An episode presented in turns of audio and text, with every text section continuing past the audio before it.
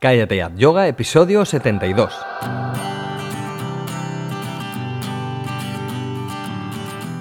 Bienvenidos a Cállate Ad Yoga, el podcast en el que hablamos de yoga, de la práctica, la teoría, las escuelas, los maestros, las posturas, los libros y todo lo relacionado con esta maravillosa práctica. Hablamos de yoga de manera normal, con los pies en la tierra y con sentido del humor. Hablamos de yoga, en definitiva, como si lo hiciéramos de cualquier otro tema. Soy Jorge Caballero, un practicante de yoga que también imparte clases desde hace tiempo. Hoy vamos a hablar de consejos para profesores que empiezan. Es la tercera parte de esta serie de podcast y hoy vamos a centrarnos en la planificación y organización de nuestras clases, en las secuencias y desarrollo de un curso completo. Pero antes, como siempre, recordaros cállateayoga.com y el curso de yoga para gente normal, donde tenemos tres secciones, tres grandes secciones que puedes aprovechar, tanto si eres alumno como si eres profesor.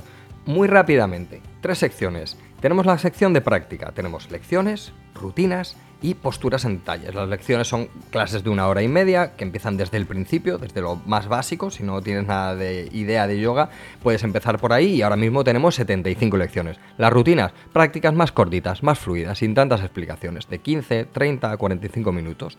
Y las posturas en detalle, pues nada, vemos paso a paso cómo podemos hacer cada, cada, una de las posturas. Tenemos otra secuencia, otra sección de terapia, donde ahí vemos, pues oye, me, me, duele un hombro, me duele una rodilla, ¿qué hacer? Si te duele un hombro, si te duele una rodilla, si tienes algo en los meniscos, si tienes las cervicales no sé cómo, si tienes mucha chepa o cualquier otra cosa. Y ahí, ahí mucho material, muchos vídeos, pues ya te digo, si eres alumno lo vas a aprovechar si tienes un dolorcillo puntual, si eres profesor, pues para saber cómo hacer con tus, eh, con tus alumnos. Y luego la otra sección, la sección de sádagas, en la que es la parte más social del curso. Hay un podcast privado, solo para alumnos, en los que, bueno, pues hago audios más reflexivos, más de teoría, budismo, yoga y demás. Tenemos la parte de quedadas, donde dos veces al mes nos juntamos todos los, los componentes del curso de yoga para gente normal. Y, bueno, pues hacemos eh, sesiones de preguntas y respuestas, o enfoco la sesión con un tema principal y hago una exposición del tema y luego lo comentamos. Bueno, pues hacemos un montón de cosas en estas, en estas videoquedadas. Y luego tenemos los vídeos para profes, pues los profesores que me hacéis preguntas específicas para cosas que os pasan con los alumnos, bueno, pues también os hago vídeos y contesto por ahí en, en un vídeo a todas esas dudas. Y nada más. Bueno, por 10 euros al mes tenéis el curso de yoga para gente normal y todo el material. Más de 200 horas en vídeo ahí ya. Bueno, vamos con el tema del día, vamos con, con lo que nos importa hoy, con esta tercera eh, entrega de, consejos, de trucos, de tips para profesores que empiezan. Bueno, es mi manera de verlo.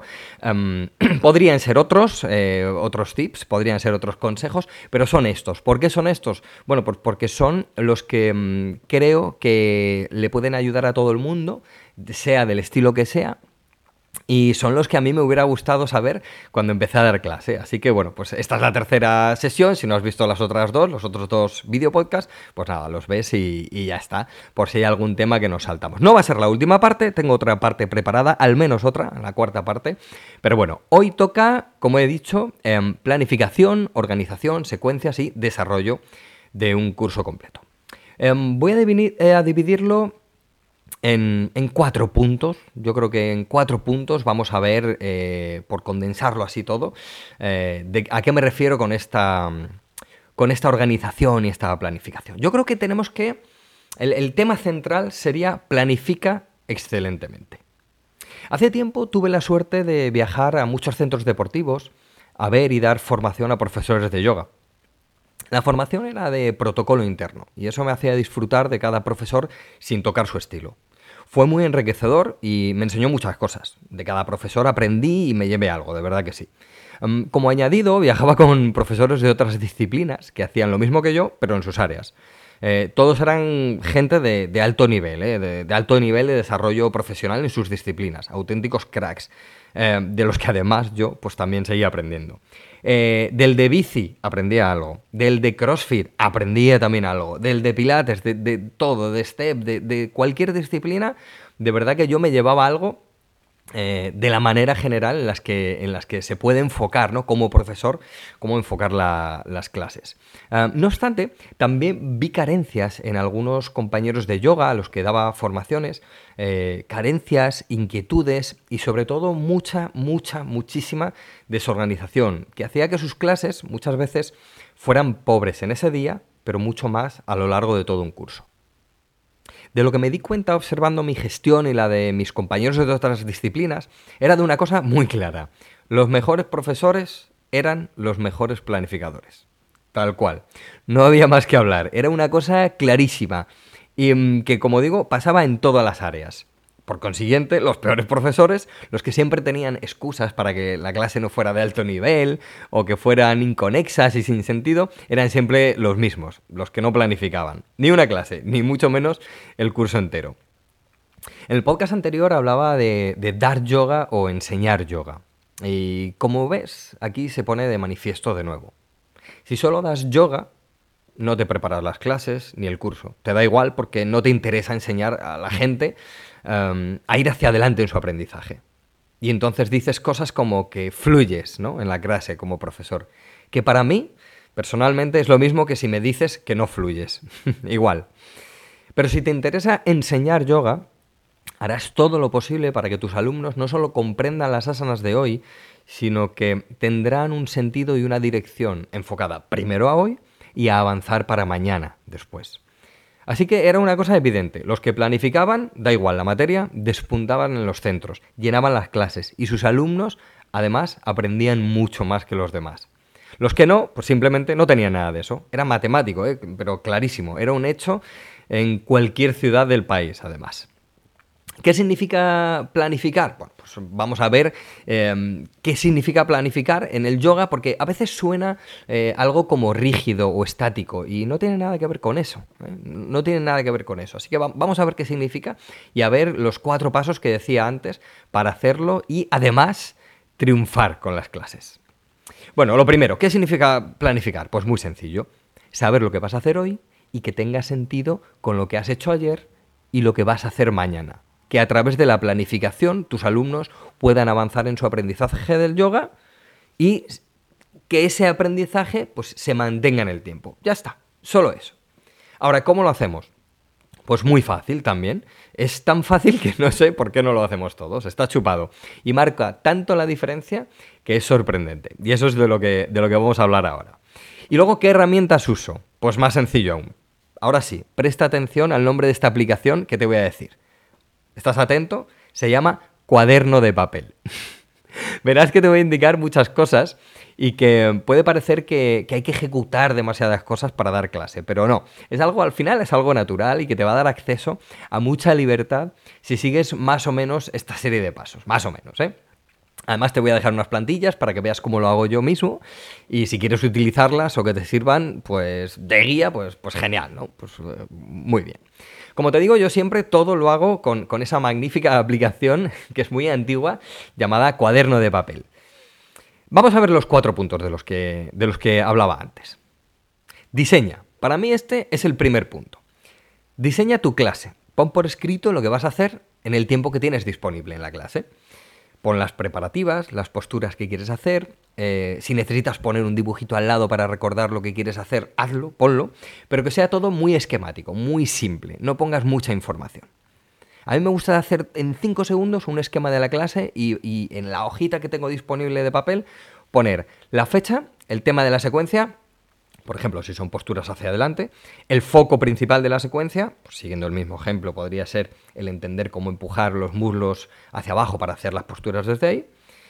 O sea, ya ves, en 5 segundos es fecha, tema, foco, o sea que son tres cosas súper rápidas y ya hacen un esquema de toda la clase, ya te dan una visión general de toda la clase y después apunto toda la clase, pero solo el nombre de la postura y, bueno, si lo necesito como mucho, una frase corta que aclare lo que quiero conseguir con ella ¿eh? o, o qué quiero ver. Porque puedo hacer la misma postura en una clase, pero querer diferentes cosas de esa postura.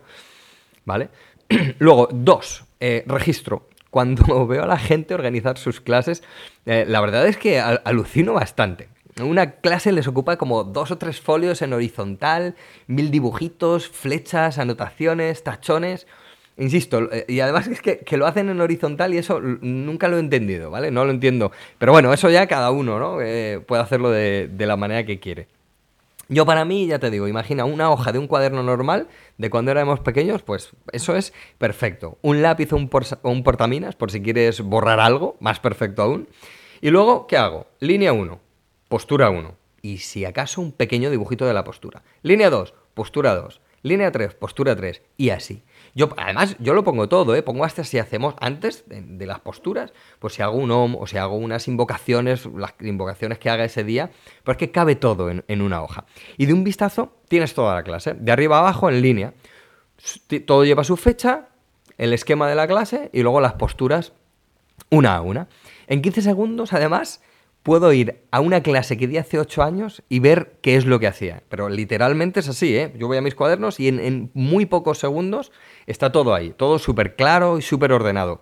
Además, esto es fantástico porque te permite ver no solo cómo avanzan tus alumnos, sino cómo avanzas tú como profesor a lo largo del tiempo. Y bueno, si llevas varios grupos de varios niveles, puedes hacerlo igual, claro. O sea, puedes llevar un par de cuadernos o no.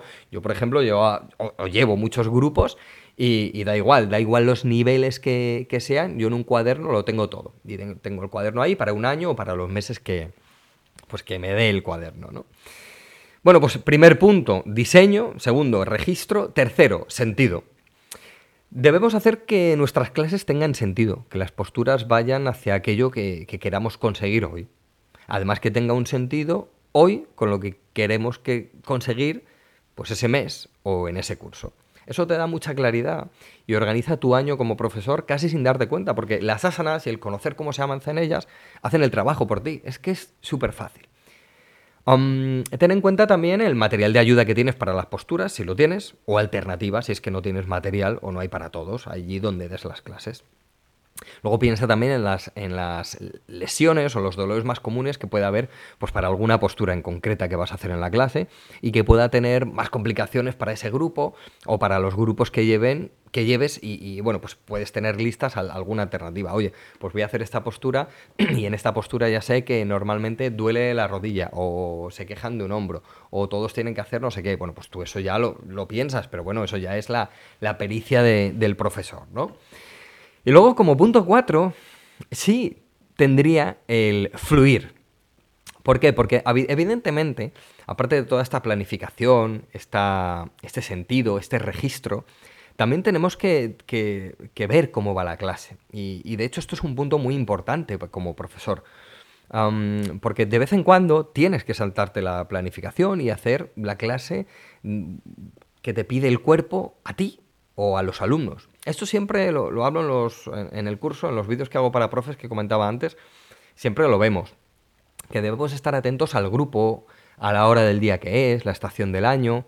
Eh, así, pues de repente, en una semana que hay una ola de calor o una semana de estas en las que ves que la gente o tú mismo está un poco más bajo de energía o que estamos con mucha energía, pues podemos modificar la clase que hemos preparado en casa, ¿vale?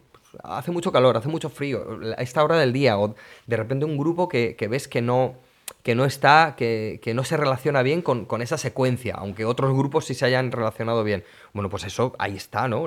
el fluir y, el, ser profesores y el poder cambiar todo eso, ¿no? Para eso eres profesor y sabes lo que puedes o no puedes hacer. Em, entonces, todo esto que estoy comentando para mí no es inamovible y no hago las cosas de manera mecánica como si fuera un robot, pero esto sí que es la norma general que debería enmarcar nuestra enseñanza para que sea excelente y podamos transmitirle la belleza del yoga a los demás.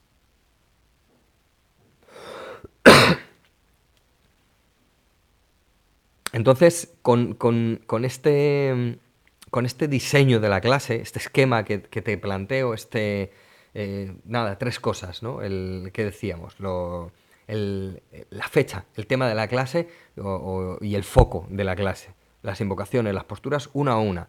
De hecho, a veces pongo anotaciones, oye, pues esta semana estaba la gente así, o he tenido que modificar esta postura, no la borro y, pongo, he modificado esta postura porque no iba bien y al final la he modificado, he hecho esta otra y a los grupos les ha ido mejor.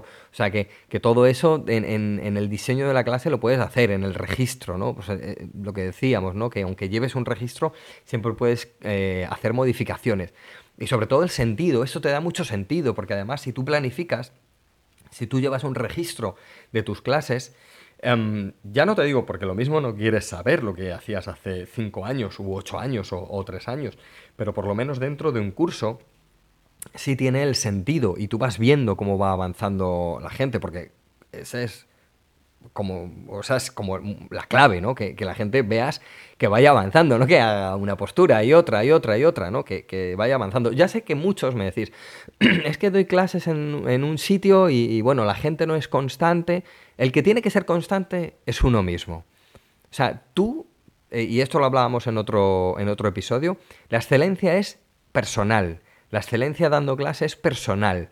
Eh, no es por lo que nos pagan, no es por la calidad de los alumnos que tenemos delante, no es si los alumnos vienen más o vienen menos, o son constantes o, inconstantes. La excelencia es de uno mismo. El sentido de las clases es de uno mismo.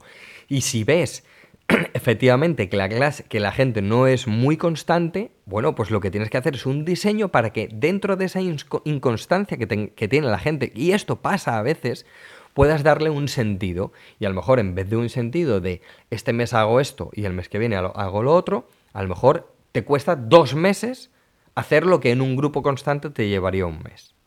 Pero tú, tu foco está puesto en que la gente avance. Entonces, en vez de en un mes, avanzan en dos, pero tú, tu excelencia, tu compromiso con la enseñanza del yoga está ahí. ¿Vale? Y tampoco es por lo que nos pagan. Nosotros tenemos que ser excelentes en lo que hagamos. Y luego lo otro ya, ya viene. Lo otro ya viene. Y bueno, como quinto paso, bueno, no es un quinto paso y es que te dejo las plantillas, ¿no? Las plantillas de, cómo yo hago todo esto. No me quiero alargar mucho más porque ya os digo que esto es súper sencillo.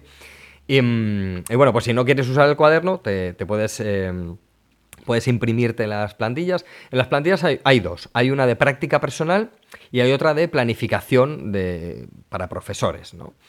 Como os digo, puedes imprimirlas, pero bueno, no hace falta. Si quieres las miras y en un cuaderno de papel o en la aplicación que uses, porque oye, hay gente que lleva el iPad o una tablet, ¿no? O, el móvil y, lo apunta ahí, pero bueno, puedes hacerlo igual, o sea, tú puedes tener, da igual la herramienta que uses, ya sea física o virtual, tú puedes tenerla ordenada.